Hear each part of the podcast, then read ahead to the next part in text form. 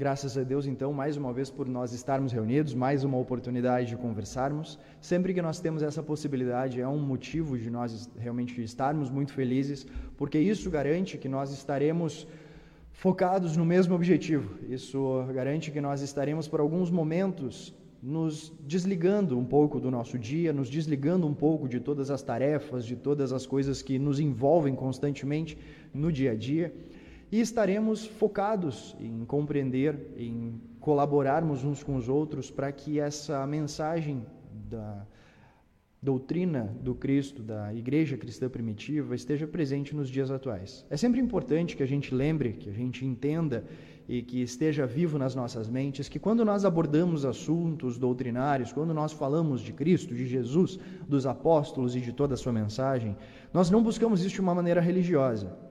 Né? Nós não entendemos o princípio da palavra religião, que consiste em nos ligar a algo, nós não entendemos que estamos desligados. Por isso, não buscamos aqui a religiosidade. Nós buscamos a espiritualidade, entendendo que o divino já habita em cada um de nós. Então é importante que nós tenhamos sempre claro nas nossas mentes.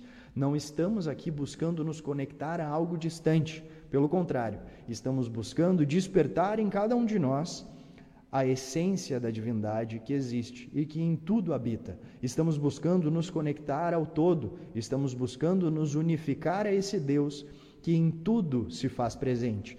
Não como se nós fôssemos desligados dele, não como se nós fôssemos distantes desse Deus, mas percebendo uma conexão que, que já existe. Por que eu começo abordando isso? Primeiro, porque é algo fundamental para todo aquele que busca trilhar este caminho conosco. Aqueles que já uh, nos acompanham, aqueles que já estudam conosco, aqueles que já estão há anos neste, neste processo de aprendizado, já têm essa informação, já busca isso na sua vida.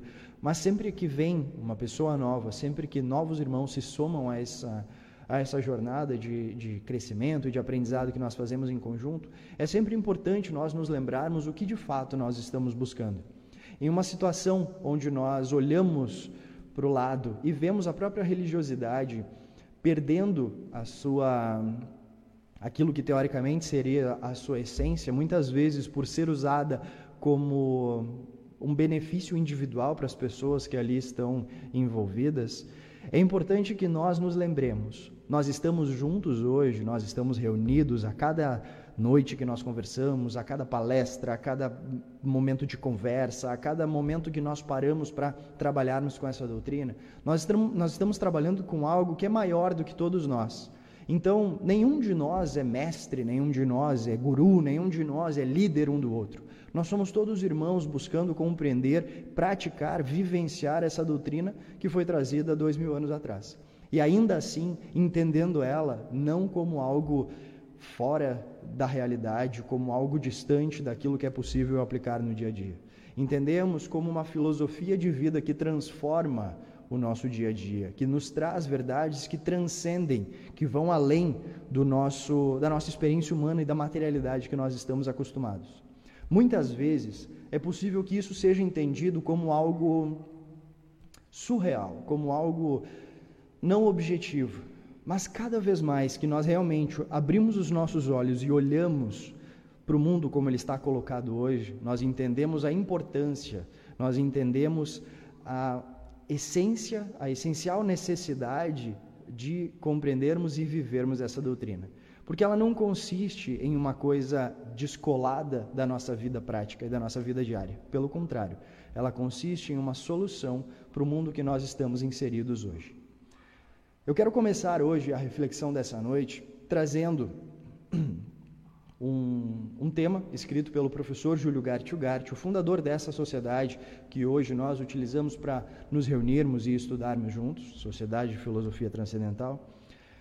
Esse, esse tema que nós abordaremos, ainda que de maneira superficial, porque somos limitados pelo tempo, ele, ele faz parte do livro deixado pelo professor Júlio Gart, que se chama As Duas Grandes Leis Espirituais, escrito em 1939. Ou seja, é um livro antigo, é um livro de um contexto social diferente daquele que nós estamos vivendo hoje. E isso aqui é um dos capítulos.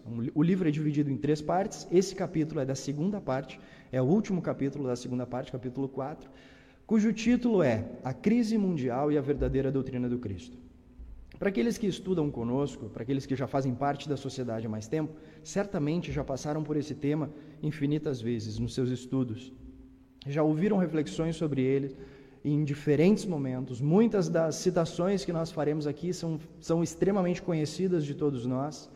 E hoje me parece muito pertinente que a gente realmente pare em algum, algum momento, como estamos fazendo, e olhemos justamente para o contexto que o professor Júlio Gart apresenta lá em 1939 e percebamos como ele é aderente à realidade que nós estamos vivendo hoje. Nós estamos em um contexto mundial muito semelhante. E é importante que a gente esteja atento como o contexto se dá e qual o nosso papel dentro disso.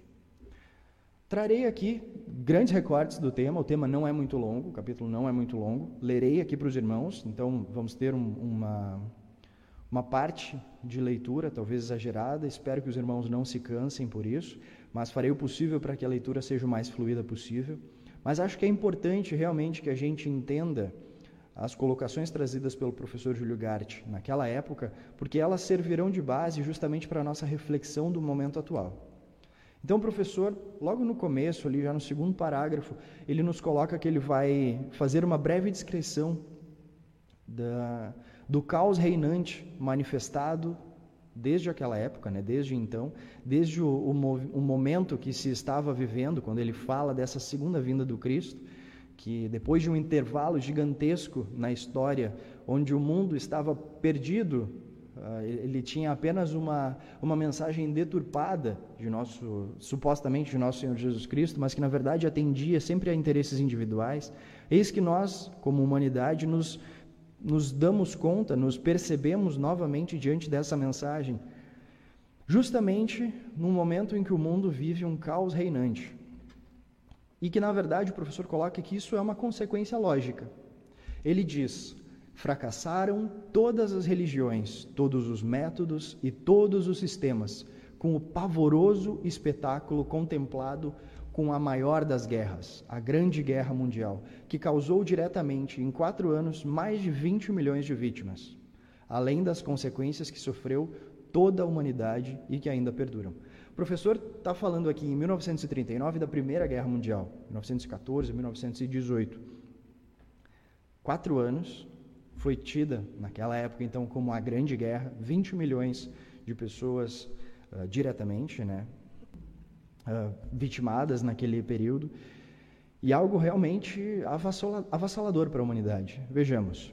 E depois dessas guerras, princípio das dores, apresentaram-se problemas jamais previstos e insolúveis, que mantiveram e mantêm o mundo em uma situação mais grave ainda que no período de 1912, que antecedeu a guerra, até 1918, final dela. A falta de trabalho, a carestia de vida, ou seja, a carência, as dificuldades de vida, novas guerras e revoluções, terremotos, inundações, secas, epidemias, temores de outras guerras inevitáveis, piores do que as anteriores. Fatores todos estes de onde dimanam múltiplas preocupações que todos os governos do mundo têm procurado e procuram resolver. Sem poder alcançar o objetivo visado devido ao fracasso das conferências mundiais econômico-financeiras, como também ao resultado ineficaz da Liga das Nações e dos acordos internacionais para a limitação dos armamentos. Vejamos bem, professor em 1939 então está se referindo à Primeira Guerra Mundial como algo extremamente calamitoso para o mundo. Algo que foi apavorante simplesmente de se lembrar que em quatro anos milhões de pessoas morreram. E ele está dizendo: isso traz um grande problema na sequência para todo mundo, esses problemas que foram citados. O mundo como um todo sofre os impactos daquela guerra. Sofre dificuldades de vida, sofre seca, sofre com epidemia, sofre com doença, sofre com fome e sofre com o receio de novas guerras inevitáveis que ele coloca. E é muito interessante porque em 1939 nós estamos falando da Segunda Guerra Mundial, que também se apresentava para o mundo, com justificativas diferentes, com muitas vezes personagens diferentes, com contextos diferentes, mas apresentando o mesmo estado caótico se construindo.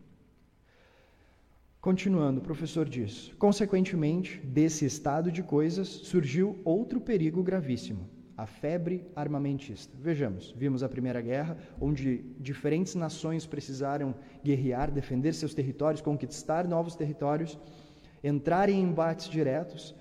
Quando ela cessou, todos os, os estados, todas as nações viram como algo urgente encontrar novas tecnologias que possibilitassem que eles estivessem melhor preparados para próximas guerras. Por isso que o professor coloca que guerras futuras seriam inevitáveis. Em um momento onde os países acabaram de, de realmente guerrear entre si, causando uma guerra envolvendo a maior parte do mundo todo, ao invés de buscarem soluções de paz. Ocorreu, a, como o professor coloca, a febre armamentista, é inevitável que nós teríamos então novos conflitos. Posta em evidência com os enormes orçamentos de guerra em todas as nações, cujos governos se veem forçados a criar constantemente novos encargos para os povos, uns para levar os efeitos, levar a efeitos planos de predomínio e outros para defenderem os seus territórios e as suas soberanias. Ou seja, professor diz, essa febre armamentista ela é evidenciada porque todos os países, né, a gente pode perceber ela porque todos os países nos seus orçamentos internos, na sua distribuição financeira, estão colocando e destinando muito mais dinheiro para desenvolvimento de novas tecnologias, para desenvolvimento armamentista. E isso a gente pode ver que acaba também afetando o povo diretamente, porque novos encargos, novos impostos são criados e automaticamente o povo precisa de mais dinheiro, de mais recursos para conseguir também cumprir com, com, as suas obrigações com o governo que tem destinado mais dinheiro para questões armamentistas. Então, ele coloca que esse panorama mundial nos apresenta um cenário terrível à frente porque nós não estamos percebendo os efeitos que foram causados já pelos anos anteriores.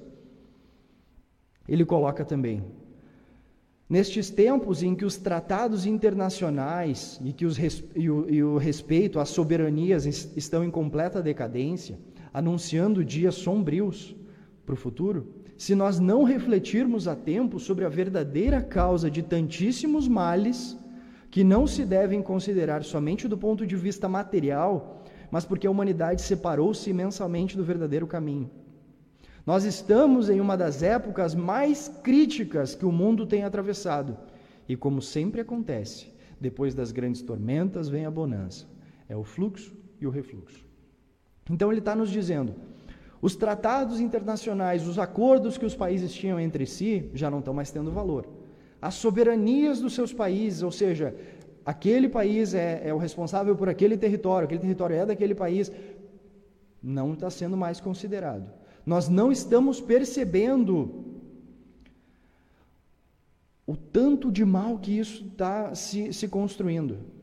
E não é apenas do ponto de vista material, mas é resultado que a humanidade tenha se separado do verdadeiro caminho. O professor coloca isso já nessa parte do texto. Fazendo a análise social global, ele já coloca. Isso é resultado de um afastamento de toda a humanidade do que ele chama de verdadeiro caminho.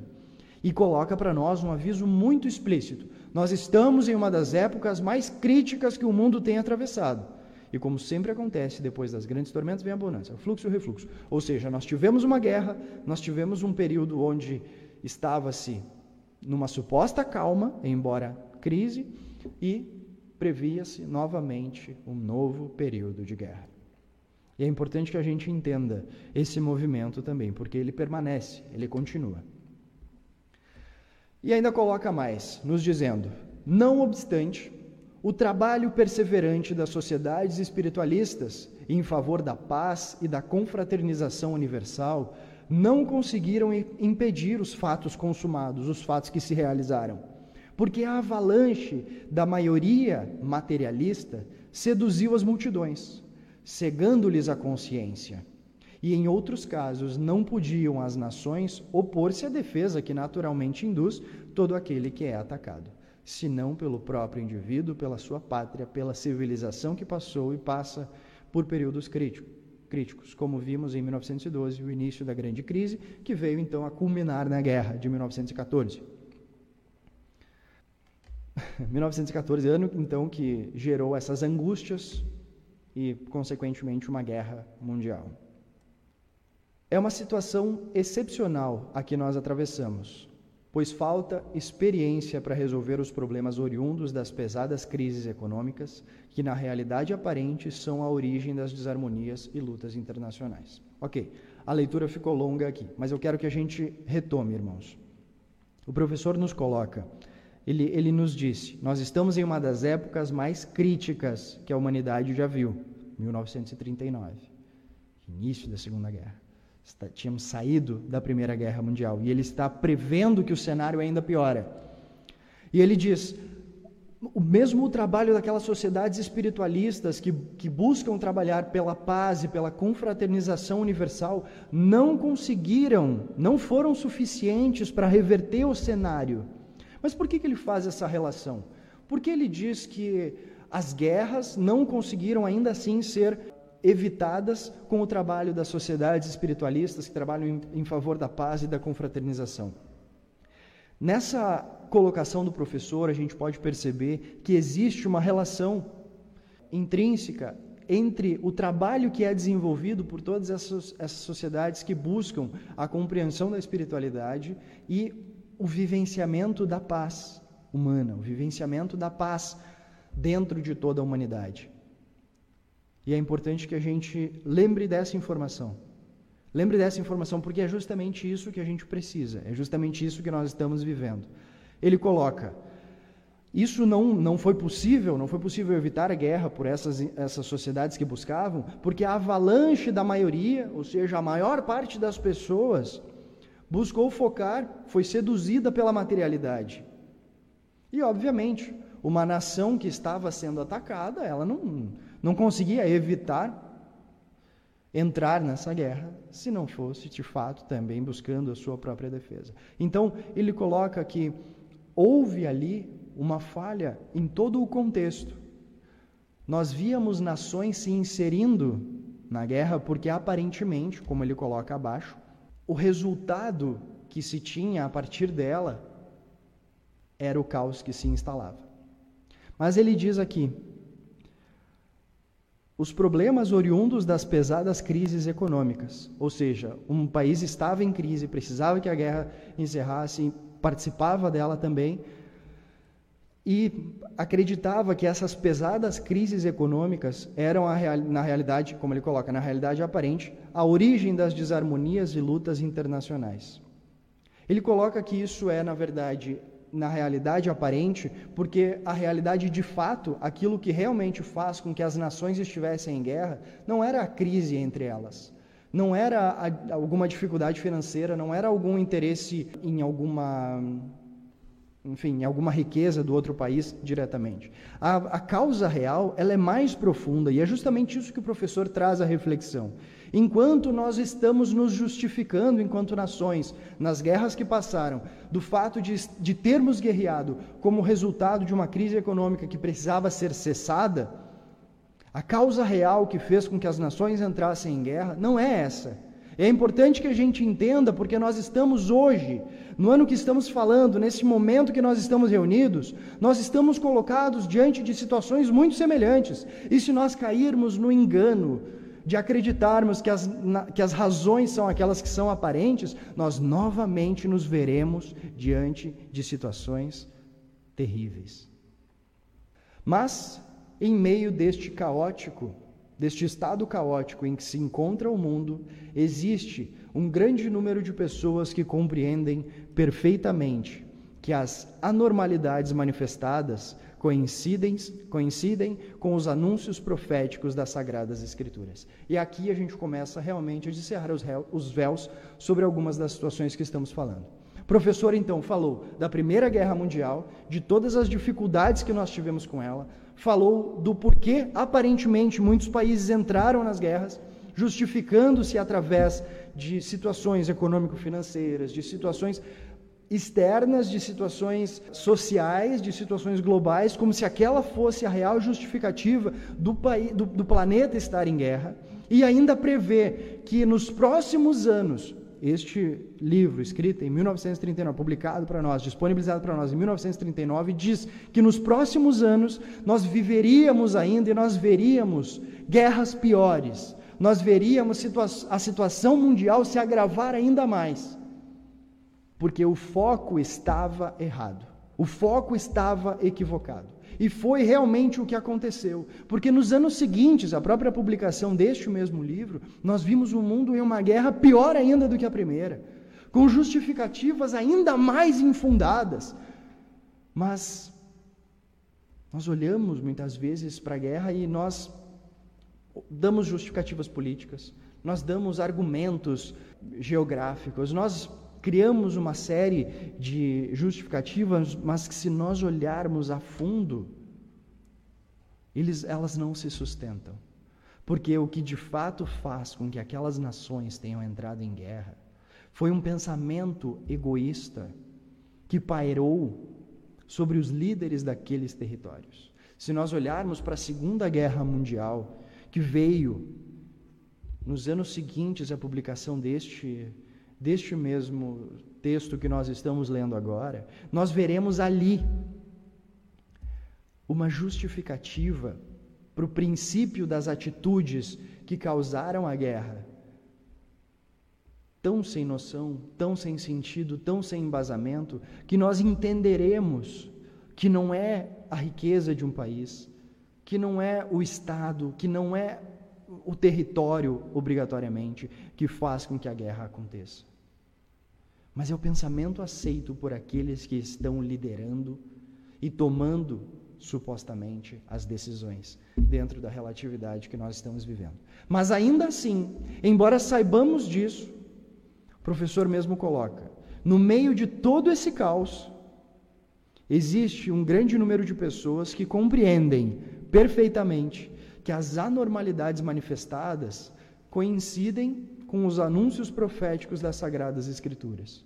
Ou seja, nós estamos sim falando de, de momentos terríveis, nós estamos falando de situações extremamente complicadas, mas todas elas preditas anteriormente, todas elas sendo informadas para todos nós nas Escrituras que hoje nós temos acesso.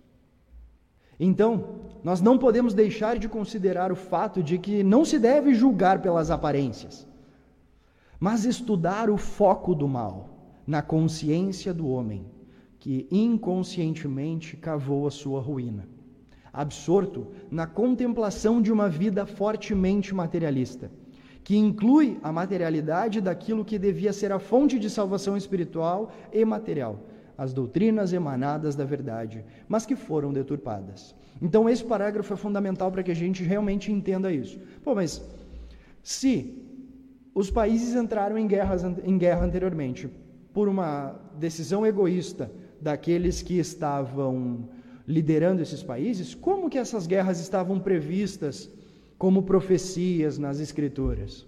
Porque o que é previsto não é a justificativa aparente que é utilizada, não é isso que é falado, mas é falado sobre a condição sobre a condição espiritual e a condição das consciências que habitariam neste mundo.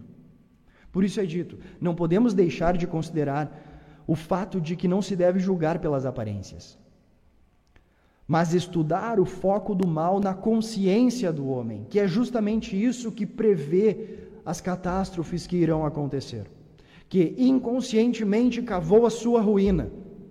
Todas as situações do mundo em decorrência da guerra são resultado justamente dessa consciência do homem, da dureza dos corações, absorto na contemplação de uma vida fortemente materialista, aumentar o seu império, aumentar a sua, o seu poder, aumentar a sua grandiosidade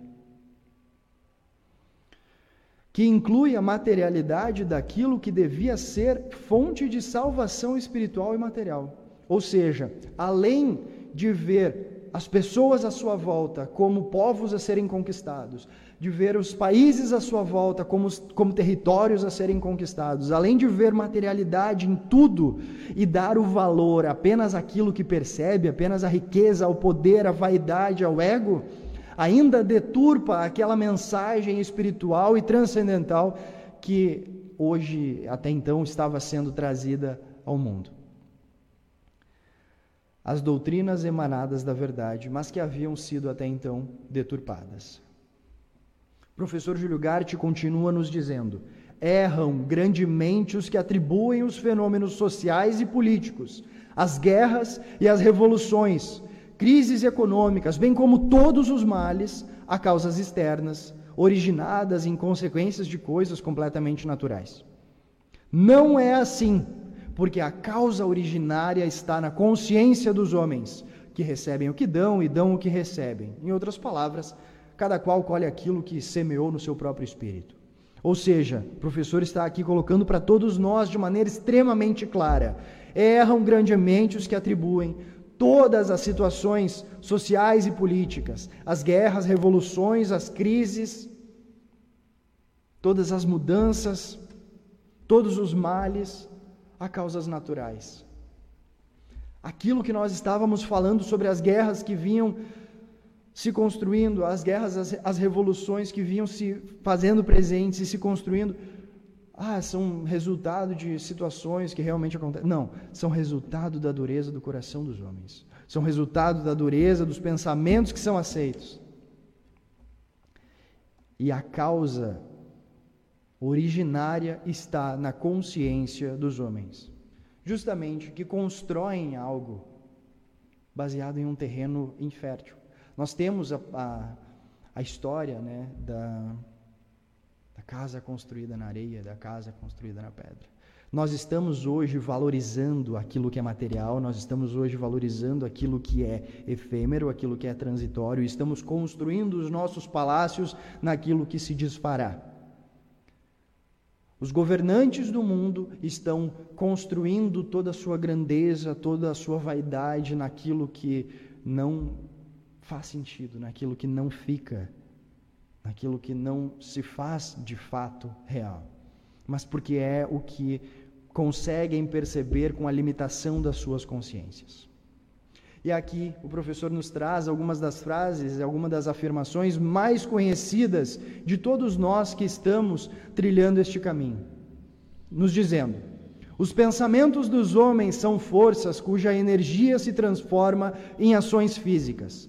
Pensamentos condensados, cristalizados, na maioria das vezes muito além dos limites da previsão humana, que não alcança ver nem supor a realidade das consequências. Nós estamos diante de uma informação, de uma verdade grandiosa, que muda as nossas vidas, mas não percebemos o poder dessa instrução que nos é dada. Os pensamentos dos homens são forças cuja energia se transforma em ações físicas. Se nós tivermos consciência real disso que nós estamos ouvindo, disso que nós estamos falando e estamos lendo constantemente, nós entenderemos o poder de transformação que existe em cada um de nós. Não porque nós somos poderosos, mas porque o princípio da divindade que nós falamos no começo dessa reunião se faz presente em cada um de nós. Pensamentos condensados, cristalizados, na maioria das vezes, muito além dos limites da previsão humana, que não alcança ver nem supor a realidade das consequências. Nós nem percebemos o que fazemos, nós nem percebemos o que nós alcançamos, nós nem percebemos o que nós alimentamos. É muito simples nós olharmos para aqueles que são líderes de nações e emitirmos um parecer sobre as atitudes daquela pessoa. E ainda assim, muitas vezes o nosso parecer é um parecer extremamente viciado, extremamente baseado nas impressões que nós ouvimos de outras pessoas sobre aquilo, aquilo que é feito de atitude. Mas nós não temos o mesmo hábito de olharmos para nós mesmos percebendo que tipo de ação e atitude nós estamos evidenciando dentro dos microcontextos que estamos vivendo. Se isso se tornar, ou melhor, quando isso se tornar mais consciente em nós, nós entenderemos que nós também somos responsáveis pelas guerras que acontecem nesse mundo. Nós também somos responsáveis pelas revoluções, pelas crises, pelos males que nós vivenciamos, porque temos o poder de ação no nosso interno. Temos o poder de ação e nós usamos ele de maneira equivocada. Nós usamos ele de maneira egoísta e limitada. E isso atrapalha o crescimento da humanidade. Isso nos atrasa. Isso nos mantém refém de pensamentos atrasados. Nos mantém refém dos males e das situações que nós vivenciamos hoje. São os pensamentos forças em luta de interesses egoístas são os pensamentos afastados da verdade os causantes dos grandes sofrimentos da humanidade. São os pensamentos afastados da verdade os causantes dos grandes sofrimentos da humanidade. O professor nos falou das guerras e nos disse: essas guerras, com todas, com todas as consequências terríveis que elas trouxeram, têm supostas argumentações do porquê elas aconteceram, tem supostas justificativas do porquê elas aconteceram. Mas não é isso que de fato fez com que elas ocorressem. Foi o atraso daqueles que estavam envolvidos.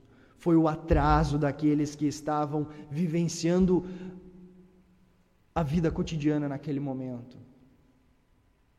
E isso se repete toda vez que um pensamento afastado da verdade se faz presente, porque são eles os causantes dos grandes sofrimentos da humanidade. Mas não apenas lá, não apenas longe, não apenas com os líderes das grandes nações, não apenas com os generais dos exércitos, mas com todos nós que fortalecemos os pensamentos atrasados, que fortalecemos os pensamentos equivocados, que aceitamos as ideias erradas, que criamos nos nossos contextos guerras, crises, males.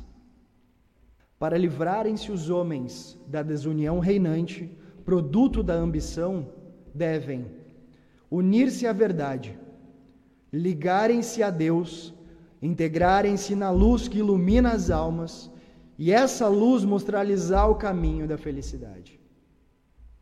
Sem essa luz, que aquece o coração, os homens caminham cegos, e julgando-se sábios, são induzidos à sua destruição e à dos seus semelhantes. Tornam-se joguetes de uma infinidade de forças brutas e inconscientes que atuam como explosivos poderosos em mãos inexpertas. Nós estamos falando, irmãos, de um momento da história não muito distante. Nós estamos falando de duas grandes guerras que aconteceram na humanidade há menos de um século ainda.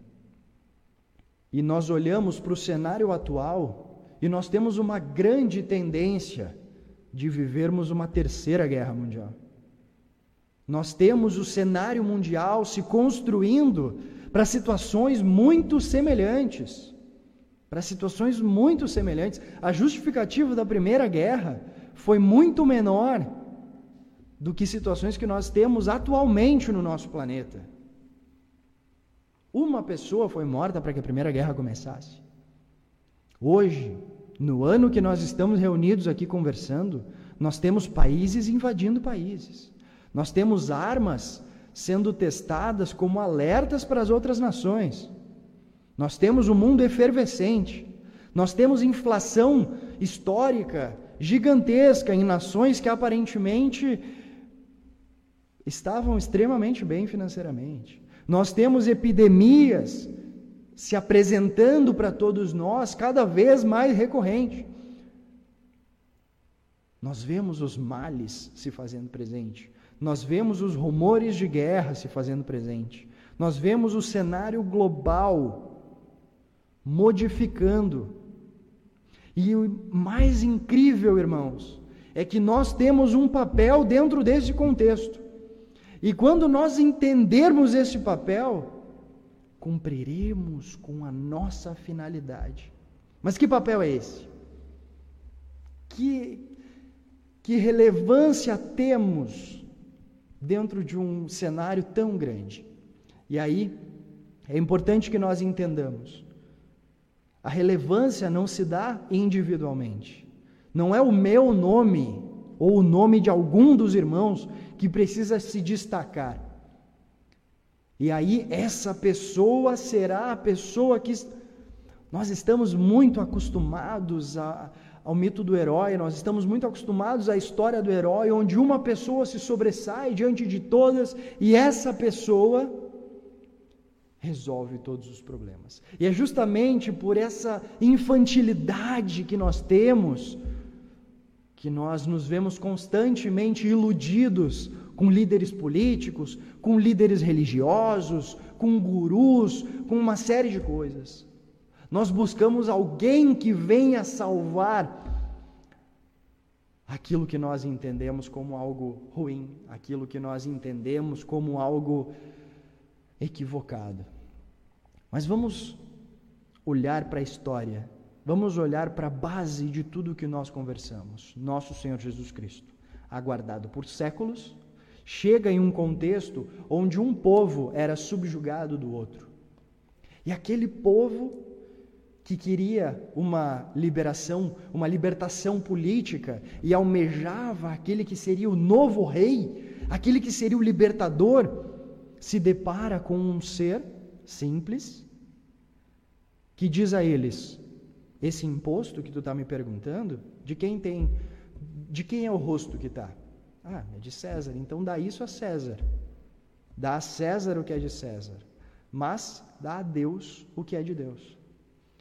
Eu venho trazer a vocês, disse Jesus, um reino que não é daqui, que não está nisso que vocês estão esperando, que não está na materialidade. A transformação e a libertação que Jesus traz transcende a materialidade. E é justamente isso que o professor Júlio Gart está trazendo para nós. Ele está nos dizendo: o mundo está lutando hoje pela materialidade, esperando que isso seja a resolução de todos os anseios que tem no seu interno. Porém, a verdadeira libertação se dá num plano espiritual, se dá num plano superior. Mas, Jordano, como isso é relacionado com a guerra. Qual é o papel então que nós temos? Meus irmãos, a luta também acontece na espiritualidade. Se nós hoje sabemos que as causas reais não são as causas que são aparentes, se hoje nós sabemos que a guerra que acontece não é por causa do território A ou B, como teoricamente seria, que não é por, por, causa, por causa das justificativas políticas, geográficas, econômicas, ou seja qual for, mas sim pela ignorância daqueles que estão envolvidos, mas sim pela dureza do, dos corações daqueles que estão colocados naqueles postos, mas sim pelo atraso das consciências daqueles que estão prestes a apertar os botões para que uma nova guerra se inicie dentro dessa relatividade, conforme também está previsto. É importante que nós entendamos que a luta também acontece no mesmo âmbito. É importante que a vibração e a energia e os pensamentos do planeta que nós estamos colocados hoje sejam transformados. E é justamente nessa luta que nós temos um grande papel a desempenhar, não de maneira individual. Não sou eu ou um dos irmãos aí que terá um trabalho a fazer, mas seremos todos nós porque é justamente na união de toda a igreja que reside a força. É justamente na conjunção de toda a nossa energia que a transformação ocorrerá. É justamente na mudança dos pensamentos onde nós estamos que a paz se faz presente. E é dentro dos locais que nós estamos inseridos que nós vivenciaremos essa transformação para livrarem-se os homens da desunião reinante, como, como estávamos dizendo, produto da ambição, devem unir-se à verdade, ligarem-se a Deus, integrarem-se na luz que ilumina as almas, e essa luz mostrar-lhes o caminho da felicidade. Sem essa luz que aquece o coração, os homens caminham cegos e, julgando-se sábios, acreditando que são os senhores do seu destino, são induzidos à sua própria destruição e a de todos os seus semelhantes, e tornam-se joguetes de uma infinidade de forças brutas inconscientes que atuam como explosivos poderosos em mãos inespertas. A primeira coisa, então, irmãos, que nós devemos fazer, todos nós que estamos reunidos na mesma caminhada, que estamos recebendo os mesmos ensinamentos e que estamos entendendo a importância da espiritualidade e a relevância delas nas nossas vidas, como prioridade nas nossas vidas, acima de qualquer outra coisa, é nós buscarmos a proteção das nossas mentes através, primeiro, dos exercícios práticos que nós recebemos. Aqueles que já estão há alguns anos nessa caminhada, já os conhecem e já vivenciam eles e sabem da importância de buscar essa proteção. Aqueles que não conhecem ainda, que busquem isso com algum dos membros dessa comunidade. Porque essa é a ferramenta que nós temos hoje aqui para ingressarmos neste trabalho. Esse é o primeiro, o primeiro passo. Buscarmos a proteção das nossas mentes, buscar, buscarmos a proteção das nossas casas, porque isso fará também com que não, nós não, não sejamos aquilo que o professor colocou, joguetes de uma infinidade de forças brutas inconscientes, que atuam como explosivos poderosos em mãos inespertas. Por quê? Porque esse princípio da criação que existe em cada um de nós é também um princípio ativo de poder. Todos nós temos um princípio de poder, irmãos, que direcionado para o caminho certo, direcionado na direção correta, constrói no lado errado, destrói. Então é importante que ele seja direcionado para aquilo que constrói, para aquilo que eleva o nível vibracional do planeta. A doutrina do Cristo é a única que salvará os homens que a aceitem, pondo em prática os seus postulados fáceis de realizar, pois todas as grandes leis reguladoras da matéria, como as do Espírito Universal, de onde emanam, caracterizam-se pela sua surpreendente simplicidade. A doutrina do Cristo, não a religiosidade, não a deturpação, não o dogma, não a tradição religiosa, mas a doutrina do Cristo, o conjunto de ensinamentos do Cristo. Cristo não como aquele ser desenhado nas paredes de catedrais, desenhados nos livros de muitas pessoas. Cristo como a consciência superior com uma espiritualidade que nos permite alcançar um nível evolutivo e um nível de consciência além daquele que nós temos. O conjunto desses ensinamentos é o que de fato consegue salvar os homens. O professor nos dá uma orientação. Leiamos tranquilamente, confiantes e atentos a terceira parte desta obra procurando assimilar o mistério que é revelado e em cujo conhecimento baseia-se a nossa unificação com Deus. Nós estamos aqui no último capítulo da segunda parte. O professor nos orienta: leiamos a terceira parte.